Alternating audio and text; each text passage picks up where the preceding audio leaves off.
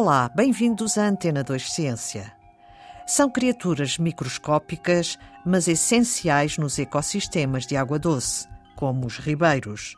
São os ifomicetes, fungos aquáticos, os primeiros responsáveis pela transferência de energia e nutrientes para toda a cadeia alimentar. Esses fungos aquáticos, especificamente os ifomicetes aquáticos, eles são os principais mediadores desse processo, porque eles são capazes de modificar os componentes dessas folhas que caem, dessa matéria orgânica que cai na água e melhora a palatabilidade e a qualidade nutricional para os próximos consumidores, no caso, os invertebrados. Mas o trabalho destes seres vivos está a ser afetado pela contaminação simultânea de nanoplásticos e cobre que vão parar aquelas águas. Juliana Barros, da Faculdade de Ciências e Tecnologia da Universidade de Coimbra, é a primeira autora do projeto Geoplast, um trabalho laboratorial que pretende determinar como são afetados exatamente estes fungos aquáticos e quais as repercussões para os ecossistemas de água doce. Os resultados indicam que os nanoplásticos, o copper e a coexposição leva ao estresse oxidativo celular e à ruptura da membrana plasmática, o que posteriormente afeta os processos fisiológicos, como por exemplo o crescimento do fungo. É, e, em consequência, é, o processo de decomposição que ele media. A funcionalização da superfície dos nanoplásticos, ela se refere a um processo onde são introduzidas uh, substâncias químicas que contêm átomo de oxigênio, nitrogênio, ou enxofre, ou outros elementos que possuem ligações químicas reativas uh, na superfície dos nanoplásticos. Essa funcionalização ela tem como objetivo modificar as propriedades e, e, proporcionar o aumento da aderência, a maior estabilidade, de acordo com a utilização desse nanoplástico. Em muitos casos, isso acaba aumentando a capacidade de absorção, o que os deixa mais apto a interagir com outros compostos, como, por exemplo, os metais e, no caso do nosso estudo, o cobre. Por que a atenção ao cobre?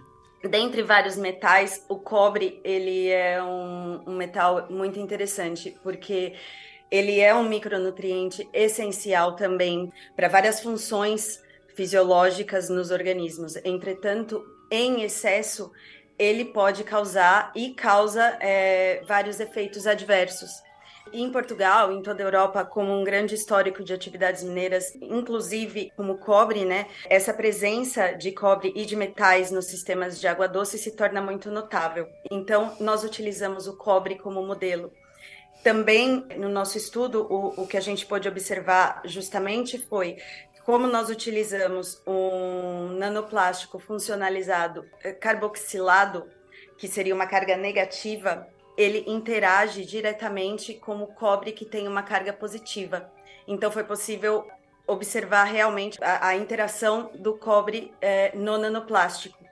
E pelo fato do nanoplástico ele tem um, os nanoplásticos, como ele te, eles têm átomos de carbono, eles têm uma forte afinidade também com as membranas celulares o que permite que tanto eles quanto os metais que neles estão integrados entrem nas células com mais facilidade e acabem intensificando o impacto negativo dos metais nos fungos. Entram nas células dos fungos. Sim, entram nas células dos fungos, possivelmente também de outros organismos. Existem outros estudos também com outros organismos que também já, já provaram que realmente os nanoplásticos eles podem aumentar essa absorção do, dos metais pelos organismos aquáticos. O que torna estes fungos incapazes de fazer o seu trabalho fundamental, que é o da transferência de energia e nutrientes através da cadeia alimentar. Exatamente. Esse impacto vai impactar os fungos, que, consequentemente, como eles são os, os primeiros níveis da cadeia trófica é, do sistema de água doce, ele vai acabar impactando todo o funcionamento desse ecossistema.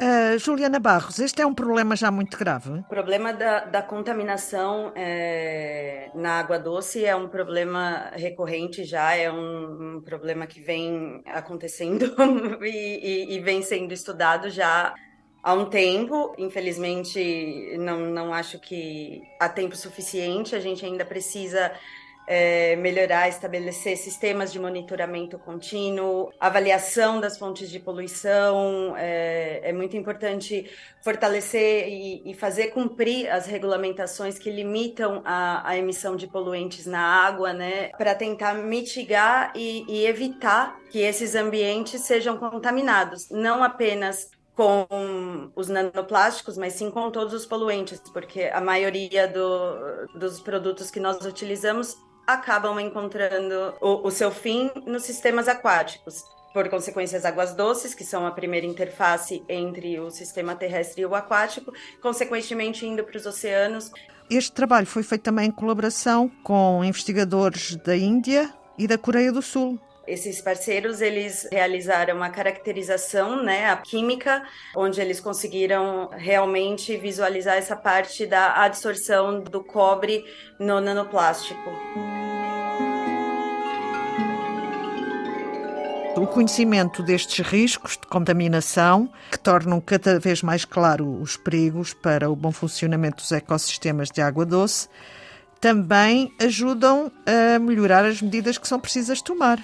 Sim, é, é, a educação e, e a conscientização é, é, muito importante também, né? É, não somente na área acadêmica, mas também para o público em geral, para que nós possamos também, como eu posso dizer, pressionar é, ou incentivar né, a nossa governança a desenvolver leis e implementar regulamentações e também fiscalização, né? Não somente implementar regulamentação, mas fortalecer e fazer fazer cumprir essas regulamentações que limitam a emissão desses poluentes nos nossos rios. O nosso objetivo, o meu e da doutora Sina Sahadevan, a responsável pelo projeto Rio Plast, é, é contribuir para essa compreensão desses desafios que afetam as águas doces em todo o mundo, né? incentivando a, a busca de soluções para esses desafios. Publicado na revista Environmental Pollution, o projeto Geoplast apresenta os impactos causados pela co-contaminação de nanoplásticos e cobre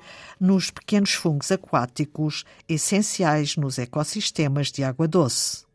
E é tudo por hoje em Antena 2 Ciência. Também pode ouvir em podcast na RTP Play. Voltamos na próxima segunda-feira. Até lá, passe uma boa semana.